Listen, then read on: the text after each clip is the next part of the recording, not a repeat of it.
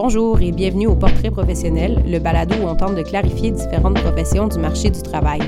Aujourd'hui, on rencontre Stéphanie Audet, travailleuse sociale, qui œuvre à titre d'agente de relations humaines dans un centre jeunesse. Avec elle, on tente de clarifier le rôle d'une travailleuse sociale à la DPJ. Stéphanie Audet, bonjour. Bonjour. On se rencontre aujourd'hui pour comprendre un peu mieux euh, qu'est-ce que ça fait une travailleuse sociale. Oui. Donc, euh, si je te posais la question euh, simplement, tu vas dans un party, tu rencontres quelqu'un euh, que tu connais pas, puis il dit bonjour Stéphanie, qu'est-ce que tu fais dans la vie? Ah, ben moi je travaille social. Qu'est-ce qu'ils imaginent que tu fais de tes journées? Mais la réponse qu'on a souvent, c'est Ah, tu travailles pour la DPJ. Parce que, puis c'est sûr que moi, dans mon cas, je renforce un peu le, le préjugé parce que c'est ça mon employeur actuellement, mais la réalité, c'est que c'est la DPJ, oui, c'est un très grand employeur de travailleurs sociaux, mais en tant que tel, le travail social, c'est beaucoup plus que juste ça. Euh, puis, c'est très diverti, diverti, diverti, diversifié, ouais. le travail social. Euh, fait que souvent, les gens aussi vont un petit peu se diriger vers cette solution facile-là, puis cette réponse facile-là, parce que justement, il y a comme une, mauvaise compréhension de c'est quoi le travail social puis qu'est-ce qu'on fait vraiment. Mais euh, oui, la vision, c'est vraiment définitivement euh, qu'on travaille pour la DPJ. Oui, okay. là, les gens, ils imaginent que tu travailles pour la DPJ. Ça donne que c'est vrai dans ton cas. Euh, puis ensuite, qu'est-ce qu'ils imaginent? Tu travailles pour la DPJ, donc tu enlèves les enfants des gens. Oui, c'est exactement ça. C'est un commentaire qu'on a vraiment souvent. Tu es une enleveuse d'enfants. puis c'est sûr qu'il y a des nuances à aller faire là-dedans. Là. Fait qu'on est dans un contexte en fait, c'est drôle. Tous ceux qui travaillent à la DPJ sont dans un contexte vraiment particulier où est-ce qu'ils ont choisi une profession de relation d'aide parce qu'ils veulent aider les gens. Puis ils se retrouvent vraiment à devoir toujours euh, euh, prouver leur humanité puis prouver leur, leur désir de vouloir aider parce que souvent on va voir les intervenants de la DPJ comme des ennemis un petit peu du peuple. C'est sûr qu'on a une très mauvaise réputation. Euh, une réputation que j'aime dire qui n'est pas entièrement méritée. Là. Hmm. c'est sûr que cette mauvaise réputation-là est beaucoup euh, nourrie par les médias quand, quand il y a des erreurs qui sont commises ou quand il y a des situations tragiques qui, qui prennent place. Mais en tant que tel, euh, c'est aussi facile de, de, de, parler en négatif d'une institution qui peut jamais répondre parce que c'est sûr que nous, on est liés par les lois de la confidentialité. Fait que souvent, les gens n'ont pas vraiment la chance de comprendre c'est quoi euh, la réalité d'un intervenant puis les situations qu'ils doivent gérer au jour le jour. Mhm. pour ce milieu-là, c'est particulier. Mais je pense que pour tous les autres travailleurs sociaux qui ne travaillent pas en protection de la jeunesse, on a au contraire une image d'eux comme étant un peu... Euh, euh, c'est une profession, c'est une... c'est des gens qui sont faits pour être dans leur travail, qui se donnent pour leur pour leur clientèle ou leurs usagers ou les gens avec qui ils travaillent tout simplement. Là. Fait qu'il y a comme vraiment beaucoup de volets, puis la vision change dépendamment de qu'est-ce que tu fais. OK. Fait que si tu avais dit, ah oui, je suis travailleuse sociale en bureau privé versus je suis travailleuse sociale pour la DPJ, c'est comme si là, l'image est différente. Oui, absolument. Donc, il y a une vision un peu que tu me dis, bon, parfois on est mal vu, on est mal perçu. Euh, si tu avais à, rectifier le tir, si tu m'expliquais un peu plus précisément, qu'est-ce que ça fait une travailleuse sociale à la DPJ? C'est sûr qu'une travailleuse sociale, moi j'aime ça décrire ça comme ou un travailleur social. Mhm. on est euh, surreprésenté euh, chez les mhm. femmes, fait que des fois on a tendance à parler au, féminin, mais en travail social, euh, c'est des intervenants qui sont un peu pivots dans le sens que c'est un peu des, des, experts de rien, mais des gens qui touchent à tout. Mhm. Fait que la définition concrète, c'est des gens qui interviennent entre le personnel et l'environnement. Fait que ou est-ce que euh, des fois un psychologue va se concentrer sur la personne, sur ce que lui ressent, sur ce que lui peut faire pour euh, aller mieux dans les démarches. Un travailleur social va, être conscient puis va pouvoir intervenir sur l'environnement qui joue aussi beaucoup sur la capacité des gens à se changer, à se mobiliser. Fait que c'est des gens qui vont aller un petit peu euh, faire le lien entre différents intervenants, qui vont beaucoup travailler en équipe. C'est rare qu'on va avoir un travailleur social qui va travailler seul avec une personne. Euh, puis qui va travailler dans une façon euh, beaucoup plus systémique, qui va aller voir euh, la famille des gens parfois, des fois leur employeur, des fois leur, leur propriétaire de logement, qui vont vraiment pouvoir aller se, défendre en fait les gens de leur société. Fait que des fois, ça va être un petit peu des, des euh, accomplices, là. Des, Des complices dans oui. tout ça. Ouais. Fait que si tu me donnais un exemple concret, donc tu me dis euh, euh, l'intervenant, donc le travailleur social, travaille dans, un- dans, dans une approche systémique. Oui. Euh, Donne-moi un exemple. Donc, quelqu'un dans son système que tu viens aider. Mhm. Si, mettons, je dis, euh, bon, tu travailles avec un jeune Mhm. qui est dans une situation un peu de délinquance. Oui. Où ils sont les systèmes? Comment tu interviens dans tout ça? Mais pour un jeune qui, qui a un comportement délinquant, si on va préciser encore plus, on pourrait dire que c'est un jeune qui consomme. Fait qu'un jeune qui consomme, c'est sûr que euh, ça peut être facile pour un intervenant ou pour un parent ou un prof de dire ben tu consommes, tu veux pas consommer, arrête de consommer. Hmm. Euh, est-ce que le travailleur euh, social va s'intégrer, c'est d'aller voir un petit peu aussi avec les parents, c'est quoi leur perception de leur enfant qui consomme, c'est quoi les choses qu'ils mettent en place pour aider leurs jeunes à arrêter de consommer avec l'école. Des fois, on a des écoles que, qui ont des jeunes qui consomment, donc euh, c'est pas acceptable, ils les suspendent. On va essayer de voir avec la direction de l'école, est-ce qu'il y a quelque chose qui peut être fait pour que le jeune puisse réintégrer la classe puis puisse avoir des conséquences qui sont à l'intérieur de l'école en prenant acte que quand il est à la maison, ben, il consomme plus parce qu'il n'y a rien à faire puis c'est plate puis ses amis sont à l'école. Fait il fait ça pour passer le temps un petit peu. Mm. Fait que dans le fond, la conséquence qui a été donnée pour l'action lui permet de faire l'action encore plus. Fait que ça, c'est- c'est problématique. On va aussi aller voir avec le jeune, lui, qu'est-ce qu'il veut pour son, pour son futur, puis pour, euh, puis pour lui-même, puis s'il a besoin d'accompagnement, d'intervention plus spécifiques pour arrêter de consommer, on va pouvoir lui donner ça. Euh, puis, mais s'il a besoin, euh, s'il trouve que lui, il voudrait s'intégrer dans un sport, puis que ça, ça pourrait l'aider, ben on peut faire les démarches avec lui pour qu'il s'inscrive à une activité ou qu'il cherche un emploi ou qu'il aille combler ce vide-là un petit peu. là. Fait que cette vision systémique, c'est vraiment les différentes sphères de vie. Hein? Oui. Fait que le jeune en tant qu'individu, Mhm. sa famille, son école, ses amis, Mhm. son réseau social. Ouais. Donc, tout ça ensemble, c'est tous les champs d'intervention de la travailleuse sociale. Exactement. OK. Fait qu'on on pousse les limites un petit peu. là. On s'intègre, on se faufile dans la vie des gens. C'est tentaculaire. Hein? On Oui. est un peu partout en même temps. Ouais. Puis c'est en travaillant sur tous ces plans-là qu'on arrive à résoudre certaines problématiques. ouais, absolument. OK, OK. Euh, donc, là, on voit qu'il y a quand même une grosse différence entre « Ah, ben, t'es une enleveuse d'enfants puis l'exemple tout, tout simple qu'on vient de nommer maintenant. Oui. C'est vraiment complètement différent. Qu'est-ce que ça, qu'est-ce que ça te fait à toi de, de voir cette différence entre comment les gens te perçoivent puis comment tu travailles vraiment? Mais c'est sûr que c'est un niveau de difficulté additionnel parce que quand on rentre dans une famille, euh, c'est sûr que moi, quand les, les gens me voient pour la première fois, habituellement, sont pas très très heureux parce qu'ils ont euh, ce qu'ils pensent connaître puis ce que la société leur dit. Puis moi, ils me connaissent pas. Fait qu'on donne le bénéfice du doute à qu'est-ce qu'on connaît. hein. Mais euh, en même temps, on est un petit peu formé pour ça dans le sens que le travail social, ça reste une formation, euh, une formation puis une profession en relation d'aide.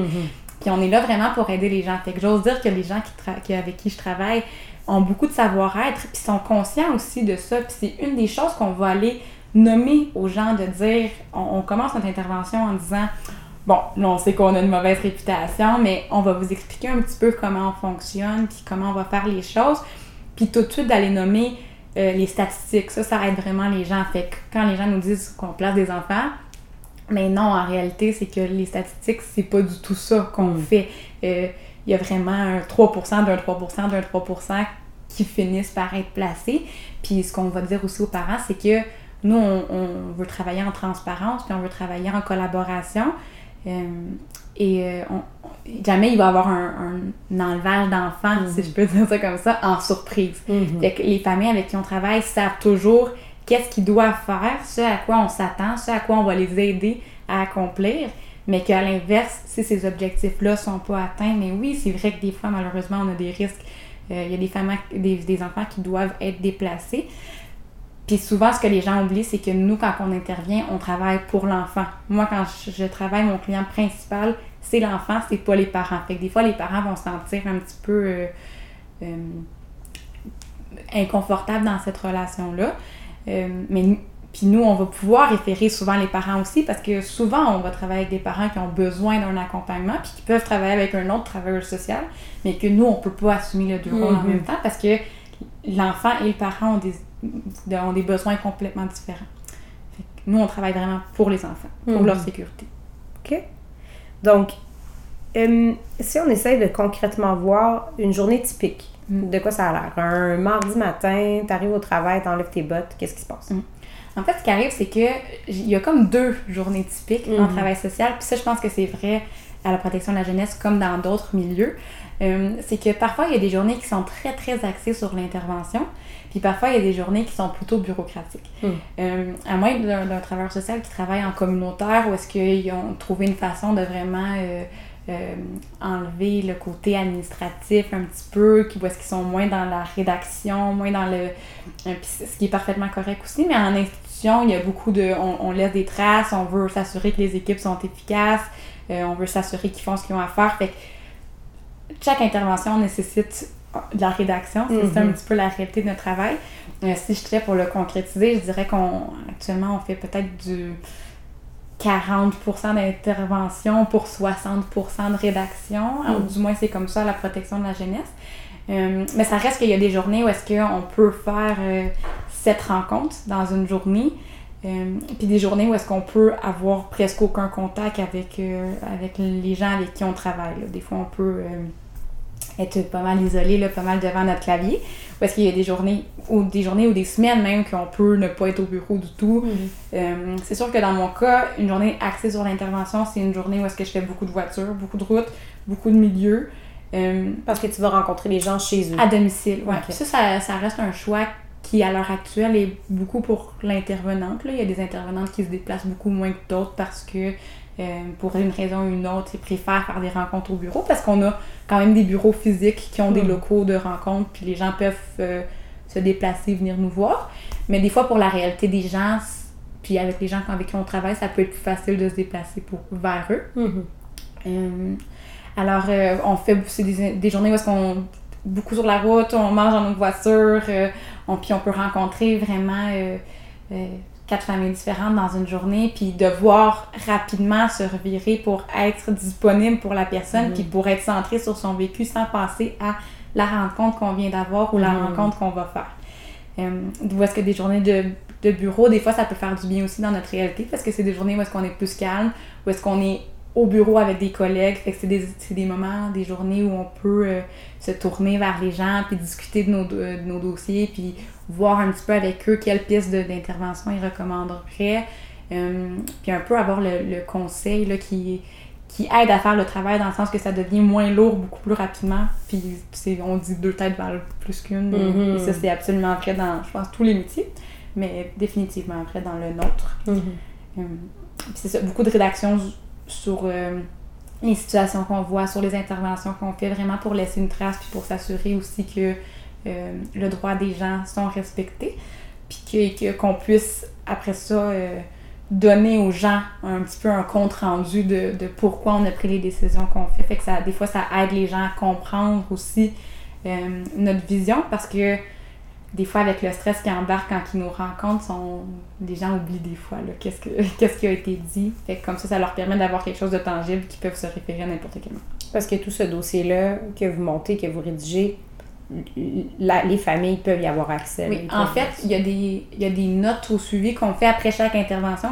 Puis c'est ça que je disais. Dans le fond, on laisse un message, on doit juste le noter à quelque part. Mhm. Ça, c'est un peu moins pertinent pour la personne de l'avoir parce que ça devient très très long. Euh, mais il y a des rapports qui sont rédigés spécifiquement pour les parents, pour Mhm. les familles. Les adolescents de plus de 14 ans ont leur copie, les parents ont leur copie. Puis ça, c'est vraiment euh, des rapports qui expliquent pourquoi on passe à la prochaine étape ou pourquoi on se retire. Ou à chaque fois qu'il y a une décision vraiment qui a un impact pour la vie des gens, bien, ils ont un rapport qui vient le justifier. OK, parfait. Euh, c'est quoi les, les, les raisons pour lesquelles vous êtes appelé habituellement? Euh, les raisons pour lesquelles on est appelé, en fait, au, Québec, on a une loi qui s'appelle la loi de la protection de la jeunesse et les travailleurs sociaux ou les intervenants qui euh, travaillent pour la protection de la jeunesse ont le mandat de faire respecter cette loi par euh, les parents, par les familles, puis par les adultes de notre société. Fait que nous, actuellement, la façon que la loi est faite, il y a six motifs pour, lesquels on peut être interpellé dans la vie d'une famille. C'est l'abandon, la négligence. Il y a trois types de négligence. la négligence sur le plan physique, sur le plan de la santé et sur le plan de l'éducation. Euh, les mauvais traitements psychologiques, les abus physiques, les abus sexuels et chez les adolescents, les troubles de comportement. Fait que c'est quand un adolescent euh, adopte des comportements lui-même, mais qui sont dangereux, qui, lui sont, portent préjudice à sa personne. Mm qu'on parle de consommation, on parle de fugue, on parle de comportement sexuel à risque. Fait que ça, c'est vraiment les seuls motifs pour lesquels on peut intervenir dans une famille. Fait que des fois, les gens euh, nous appellent avec une situation, sont inquiets, sont insatisfaits d'une certaine famille, mais si on n'est pas dans les motifs de compromission qu'on appelle les motifs nommés par la loi, on ne peut rien faire. OK. OK. Donc, pour ces six motifs-là, oui. vous êtes appelé. Euh, là, je demande des moyennes, mais en moyenne, est-ce qu'il y en a des motifs qui reviennent plus souvent que d'autres? Euh, c'est sûr que ça dépend majoritairement de la démographie. La démographie joue un rôle quand mhm. même important. Euh, c'est sûr que dans les quartiers plus défavorisés, on a plus tendance à intervenir pour la négligence au plan physique, euh, parce qu'on parle de besoins alimentaires non assurés, on parle de logements insalubres, des choses qu'on verrait pas dans un quartier où toutes les maisons valent des millions. Mhm. mais il y a, des, y a des, des motifs qui restent présents euh, peu importe où on est, l'abus physique, l'abus sexuel, malheureusement, ça, on voit pas vraiment de lien. Ça n'a pas de frontières. Non, c'est ça, ça n'a pas de mm. frontières. Euh, de plus en plus, on, on constate une, une hausse en mauvais traitement psychologique parce qu'on a inclus récemment, la, ben pas récemment, en, quand la loi a été modifiée en 2012, on a inclus les conflits de séparation qui ont des impacts mm. sur les enfants. Puis vu que les gens euh, se séparent en hausse, ce divorce en hausse, souvent les, les gens peuvent avoir des moments où est-ce qu'une rupture c'est difficile, puis on est fâché contre l'autre, puis les enfants sont, deviennent messagers ou deviennent témoins de disputes entre leurs parents ou leurs parents qui, qui rabaissent l'autre. Puis ça, de plus en plus, c'est quelque chose, là, une réalité qu'on voit. Euh, mais c'est sûr que euh, ça. la plupart des alinéas, on les voit. Euh, quand même en, part égale. L'abandon, c'est plus rare. Ça, c'est mm. un abandon, euh, un alinéa qu'on voit presque jamais, un motif qu'on voit jamais parce que ça, c'est vraiment des conditions drastiques. Là, c'est la, la mort ou le départ d'un parent alors que l'autre parent n'est euh, pas disponible ou mm. pas reconnu ou peu importe. Là. fait c'est plus rare. Mais non, c'est. Ça dépend des groupes d'âge aussi. C'est sûr qu'avec les adolescents, on voit plus de troubles de comportement parce que c'est l'article qui les vise. Mais... Fait que ça peut, ça peut quand même varier beaucoup. Là. Oui. OK. Euh, donc, tout à l'heure, euh, tu parlais des différents intervenants mhm. de, de, la DPJ. Donc, toi, tu es travailleuse sociale, mais j'imagine que tu es entourée de d'autres personnes qui ont d'autres mandats. Ça ressemble, à, ça ressemble à quoi un peu comme, comme milieu de travail? Oui. Euh, en fait, les gens qui travaillent avec moi qui, qui ont le même poste, moi je suis travailleuse sociale de formation, mais le poste que je détiens, c'est un poste qui s'appelle agent de relations humaines. Mhm. un un terme très large. Mm. Euh, puis dans le fond, ce qu'il faut pour euh, avoir accès à ce titre-là, c'est euh, de un, un, bac ou une maîtrise ou peu importe. Il y a différents intervenants, différentes professions qui sont acceptées dans, dans cette branche-là. Fait que je sais que par exemple, je travaille avec des psychoéducateurs, je travaille avec des criminologues, avec des sexologues dans d'autres équipes du centre jeunesse, il y a des gens qui, qui sont techniciens en travail social ou qui ont, euh, qui ont des certificats. Il y a plusieurs façons d'arriver mm-hmm. où est-ce que je suis. C'est sûr qu'à l'évaluation, ils demandent des ordres, puis dans d'autres équipes du centre jeunesse, ils, demandent, ils peuvent juste accepter leur technique. À l'évaluation, c'est-à-dire lorsque quelqu'un vous contacte pour dire je crois qu'il y a une situation ici. Oui, exactement. Fait que, dans le fond, il y a comme euh, trois grandes équipes dans les centres jeunesse. Il y a euh, euh, la rétention et le traitement des signalements. Fait que ça, c'est quand que quelqu'un nous appelle, c'est des gens qui répondent au téléphone puis qui décident si on va intervenir ou non. Mhm. Une fois qu'on a décidé qu'on allait intervenir, mais ben, il y a l'évaluation et l'orientation. Fait que ça, c'est notre travail, puis ça, c'est l'équipe qui demande qu'on fasse partie d'un ordre professionnel. Mhm. Euh, fait que ça, c'est le premier contact qu'on va avoir avec les gens. On va les informer de leur signalement, puis on va aller vraiment évaluer avec tous les membres de la famille c'est quoi leur réalité, qu'est-ce qui se passe, est-ce que la situation qui nous a été signalée, est-ce que c'est vrai, puis si c'est vrai, est-ce que ça a des impacts sur les enfants? Fait qu'à partir du moment où est-ce qu'on dit oui à ces deux questions-là, euh, on, se doit d'intervenir comme euh, et on, se doit de décider avec les parents ça va être quoi notre plan de match? Fait que moi, une fois que j'ai fait ça avec les parents, décider si on restait et décider comment on allait se, se, faire, que, comment notre présence allait être. Euh, se, se manifester. Oui, merci. Euh, à ce moment-là, il y a une intervenante qui va. On, il va y avoir un changement d'intervenant. Et euh, cet intervenant-là va faire ce qu'on appelle un, suivi social. Là. Fait qu'il va vraiment être avec la famille pour les six prochains, neuf prochains ou la prochaine année ou plus long si la situation le, le requiert. Mm-hmm. Fait que tant que les motifs de, de compromission restent en place, il y a un intervenant qui continue de travailler avec la famille. OK. Euh, fait qu'il y a vraiment beaucoup de, de professionnels. ça, c'était la troisième équipe. Oui, c'est la troisième équipe. le suivi Oui, exactement. Fait qu'il y a des techniciens qui travaillent dans la première et dans la troisième équipe. Euh, puis il y a aussi des gens qui, font partie d'un ordre, là, qui, font dans, qui travaillent dans ces mêmes équipes. Mm-hmm. Tout dépendant de euh, s'il y a des actes réservés Mm-hmm. dans ce qu'on nous demande de faire. Fait que nous, dans, dans notre travail, dans mon équipe, on doit faire des évaluations du fonctionnement social, ce que d'autres ordres appellent des choses différentes. Ouais. Là. Mais euh, c'est pour ça qu'on n'a pas de technicien dans notre équipe. Mhm. OK. OK. Fait que dépendamment des tâches, les rôles vont venir à, à changer un peu. Exactement. Euh, Qu'est-ce qui fait que tu as choisi de devenir travailleuse sociale? J'ai toujours su que je voulais faire de la relation d'aide. Je pense que c'est le cas pour beaucoup de gens qui Mm. se retrouvent en relation d'aide. Les gens m'intéressent, j'aime euh, leur parler, j'aime comprendre leur histoire, j'aime comprendre pourquoi les gens sont comme ils sont. Euh, puis moi, j'écoutais beaucoup de, d'esprit criminel quand j'étais petite, euh, plus petite que maintenant.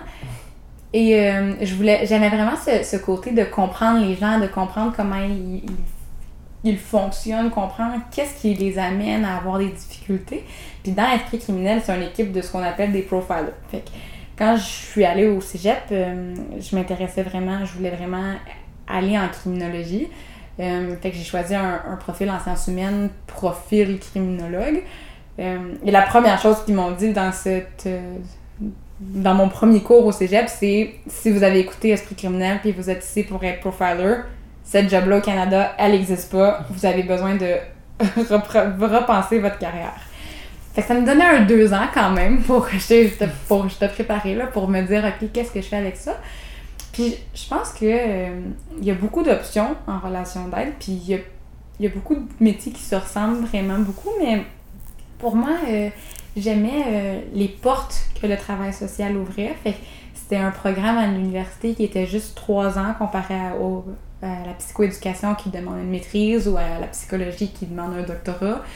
Fait puis on était garanti de travailler, je veux dire, l'emploi est là, les gens vont toujours avoir besoin de de- d'aide d'accompagnement. Fait que rare, je vois mal une situation où est-ce qu'on serait remplacé par des machines.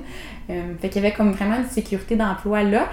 Et j'aimais vraiment l'aspect euh, aussi, comme je disais au début, euh, expert en rien, mais un peu un métier qui était fourre-tout, est-ce qu'on pouvait toucher à, tout, puis où est-ce qu'il y a beaucoup, il y a beaucoup d'opportunités pour se, pour faire un réaménagement de carrière en restant dans la même Mm. profession, sans retourner à l'école. Fait que cette polyvalence-là, elle, était, bon. C'était intéressant de voir plusieurs options avec un diplôme. Oui, exactement. Puis je pense que pour les gens que, qui aiment plus ou moins la, qui aiment la sécurité et la routine un petit peu, mais qui, qui aiment pas, euh, qui s'ennuient facilement ou qui aiment pas ça, savoir nécessairement ce qui va se passer dans leur journée tout le temps, c'est aussi une bonne option là, parce qu'il y a beaucoup de choses qu'on qu'on peut aller toucher. Puis comme presque toutes les, les carrières en relation d'aide, c'est du nouveau tous les jours. Mhm. Les gens se répètent pas. C'est vraiment toujours des nouvelles personnes avec des nouvelles histoires. Fait que c'est comme ça que j'ai choisi le travail social. Parfait. Euh, ça fait combien de temps que tu pratiques? un an. Ça fait un an. Oui. Nouvellement un an. Nouvellement un an. Comment est-ce que tu imagines la suite de ta carrière? Euh, actuellement, je suis- dois dire que je suis bien où est-ce que je suis. Euh, c'est sûr que euh, les gens qui, sont, qui font leur bac en travail social doivent toujours prendre la décision à un moment est-ce que je vais être un travailleur social institutionnel ou est-ce que je vais être un travailleur social communautaire? Parce que c'est deux mondes complètement différents. je pense qu'il y a des gens qui font l'aller-retour, mais en, grande majorité, les gens choisissent une famille et ils restent toute leur carrière, même s'ils changent euh, de domaine ou de spécialisation. Euh, puis les, différences principales reviennent beaucoup dans, dans l'autonomie versus la stabilité d'emploi, dans euh, les longues heures versus le 9 à 5 pour l'institutionnel. Mais il y, a un un enjeu au niveau du salaire, il y a un, mais un enjeu aussi au niveau de de l'épanouissement de ta carrière, puis de pouvoir un peu être le patron de toi-même quand tu es en communautaire, ce que tu n'as pas nécessairement en institutionnel parce que tout est très cadré et tu dois suivre la procédure et des fois c'est bureaucratique puis ça peut être long et frustrant. Euh, moi personnellement l'institution me convient. Je sais pas si je vais rester à la protection de la jeunesse toute ma carrière, mais une des choses que j'aime de toute l'institution c'est qu'il y a vraiment euh, euh, il y a des postes hiérarchiques, mais c'est des postes qui sont accessibles. Fait qu'il y a toujours une possibilité de... De croissance. De croissance à l'emploi, de, de, faire quelque chose d'autre. Puis ça aussi, ça cause du quotidien. Tu sais, ça dit pas euh, je vais faire le même emploi pendant 35 ans. Mm-hmm. puis à la protection de la jeunesse, c'est sûr qu'il y a trois équipes. Puis habituellement, les gens dans une carrière font les trois équipes. Fait ça aussi, c'est un changement. Fait que tu vois des mouvements latéraux possibles aussi. Ouais, fait que je me vois facilement faire une une carrière entière en protection de la jeunesse en sachant très bien que si jamais ça arrête de m'intéresser ou que si euh, il y a quelque chose qui se passe puis que soudainement je suis plus en mesure de faire ça mais je vais pouvoir euh, vraiment trouver chose. assez facilement mm-hmm. euh, dans ton quotidien qu'est-ce que tu trouves qui est, qui est le plus valorisant dans ton travail?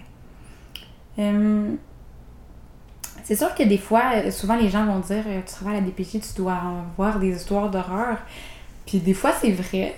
C'est moins vrai que je pense que les gens pensent. Là. Euh, mais quand on, a, quand on met fin à une situation comme ça, euh, on, sent, on sent bien dans nos souliers. On hmm. sent qu'on a fait quelque chose d'important dans notre journée. Euh, puis c'est ça aussi, c'est souvent la relation avec les parents peut être plus difficile, mais on, on est on, est capable de faire qu'est-ce qu'on fait en, sachant que tout ce qu'on fait, c'est pour un enfant, c'est pour la prochaine génération. Puis souvent, on va voir des, familles que ça fait 3-4 générations qui vivent la même situation encore et encore, puis qu'il y a un intervenant qui va prendre une décision difficile, puis qui va y mettre fin, peut-être de façon assez drastique, mais de savoir qu'on a coupé le cycle, puis qu'on est capable de donner à cet enfant-là un avenir qu'il n'aurait pas eu sans nous, c'est extrêmement valorisant. Puis c'est sûr que des fois, euh, on a des parents puis on a des, des enfants plus vieux qui sont capables de nommer qu'on a eu un impact sur leur vie. Mm. Fait que ça aussi, c'est toujours. Euh, c'est pour ça qu'on fait ça, en fait. Il n'y a aucun. Euh, il y a personne qui fait ce travail-là parce qu'il aime ça se faire crier après. En tout cas, moi, j'en connais pas. On fait tout ça pour ça. Fait que. Puis ça arrive. ça arrive, ça arrive. Ça, c'est bon. si tout était possible, si tu avais toutes les forces, toutes les compétences, si financièrement il n'y avait pas d'enjeu, si tout, tout, tout, tout, tout était une option, quel autre métier tu penses que tu ferais? Je trouve que c'est une question difficile. Je pense hmm. que moi personnellement, une des choses que j'aime du travail social, c'est que j'ai jamais vraiment la... j'ai jamais eu la même journée deux fois. Hmm. Puis euh, en même temps, c'est un travail qui peut être demandant, qui peut être dur. Fait que moi, je plaisante souvent avec mes collègues que je, repense mes choix de carrière euh, tous les jours et je, il y a des. La réponse change tous les jours. Il y a des jours où est-ce que euh, je, suis tannée justement de l'imprévu, où est-ce que j'ai envie d'être hygiéniste dentaire. il y a des jours où est-ce que euh, je fais de la rédaction, puis j'ai envie d'être euh, animatrice sur un bateau de croisière. puis, mais la plupart des jours, j'aime assez ce que je fais. Puis je pense que si j'avais à refaire une carrière, je ferais quelque chose qui est assez similaire. Je pense que je serais comme enseignante au primaire. Euh, je pense que pour faire qu'est-ce qu'on fait, il faut qu'on ait vraiment un amour des enfants, puis mhm. que je, serais bien. En éducation, je sais que je serais bien. Mm Sûrement que je choisirais une autre carrière aussi, parce que tous les emplois ont leurs avantages et leurs désavantages, mais je pense que ça, je ferais ça. Puis à l'opposé, quel métier est-ce que tu ferais vraiment, vraiment, vraiment pas? Euh, je serais jamais euh, comme comptable ou notaire ou puis sans apporter, sans insulter les comptables ou les notaires, euh, conseillère financier, quelque chose avec les chiffres, quelque chose euh, où est-ce qu'on n'a pas besoin de côté social ou Mhm. euh, euh, c'est quelque chose qui est vraiment plus, plus logique et séquentiel et 1 plus 2 égale 2. 1 plus 2 égale 3 en fait. ah oui! 1 plus 2! C'est ça que j'ai 1 dit. plus 2, ouais. 1 plus 1 Mais, euh, égale 2. fait que tous ces trucs qui sont vraiment encore plus cadrés, là, tu manquerais d'espace. Oui, je pense Ok. que oui. Euh, Qu'est-ce que tu dirais euh, qui sont les forces les plus importantes à avoir pour être une bonne travailleuse sociale? Je- J'essaie de choisir euh, la plus importante en premier. La patience, je dirais, la plupart des jours. Euh, La patience quant à quoi? Quant au... euh, je pense que souvent les gens qui vont en travail social, c'est des gens qui ont des notions très fortes de justice, puis d'équité, puis de dignité. Euh, puis c'est pas rare qu'on va rencontrer des gens, euh, des, ou des gens qui sont dans des situations où on veut plus qu'eux. Hmm.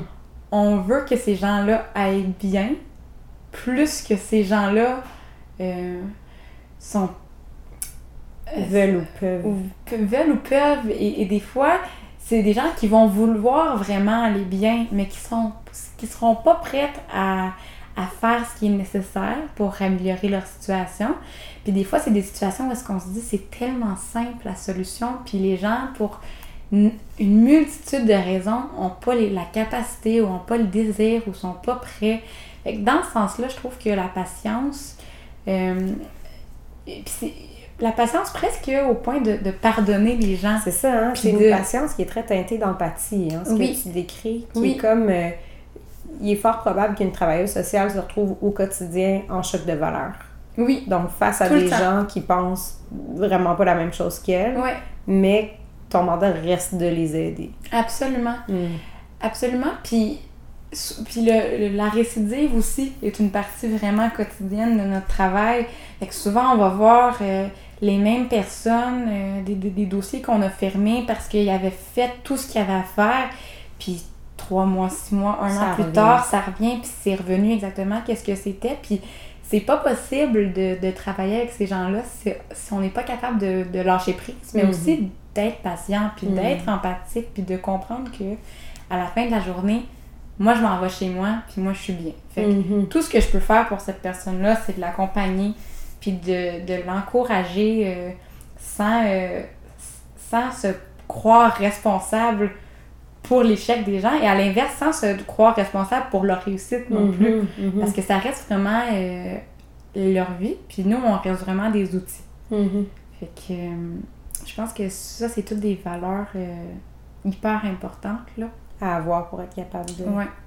Pour, pour être pour être capable de pas nécessairement faire le travail, mais être bien Mhm. dans cette carrière-là, puis pouvoir la faire longtemps. Parce que Mhm. je pense que quelqu'un qui n'a pas cette valeur-là pourrait être un travailleur social exceptionnel, mais rapidement serait Se brûler très épuisé. OK. Ouais. Euh, c'est sûr qu'on parle d'un métier où est-ce que tu es ton propre outil. Hein? Oui, Donc, il peut y avoir euh, besoin de, de prendre soin absolument. l'outil aussi pour Absolument, pouvoir... puis ça aussi, je pourrais le mettre dans les valeurs aussi, la capacité de se connaître et de s'écouter. Et que des fois, il y a, c'est un travail où on a de la chance d'avoir beaucoup de vacances, euh, beaucoup de congés qui sont facilement déplaçables. Puis c'est des congés qu'on, que les gens, des fois, n'utilisent pas, mais qu'on doit utiliser dans le sens que euh, si tu te réveilles un matin puis que t'as des choses, tu vis des choses dans ta vie personnelle puis que t'es pas solide, ça devient extrêmement difficile de faire euh, ce travail-là. Mhm. Fait qu'être capable de d'être solide, de s'écouter, puis de faire les choses qu'on a besoin de faire pour rester solide. Garder cette lucidité-là, hein, de Mhm. se voir vraiment. Ouais. Euh, c'est sûr qu'on est dans un monde qui, qui, qui est en constant mouvement, hein, un Mhm. monde qui avance très vite au niveau euh, social, au niveau technologique, il y a plein de choses qui se passent. Comment est-ce que tu penses que ton métier va évoluer dans les 5, 10, 15, 20 prochaines années? Euh, je pense que mon métier ne peut que s'améliorer parce que euh, on est dans on a la chance de vivre euh, dans une société est-ce que les gens font constamment des projets de recherche puis essayent de s'améliorer puis essayent de trouver des techniques d'intervention puis des outils qui sont plus faciles à appliquer, plus faciles à utiliser, plus faciles à comprendre, plus efficaces. On est, on est très très axé sur l'efficacité.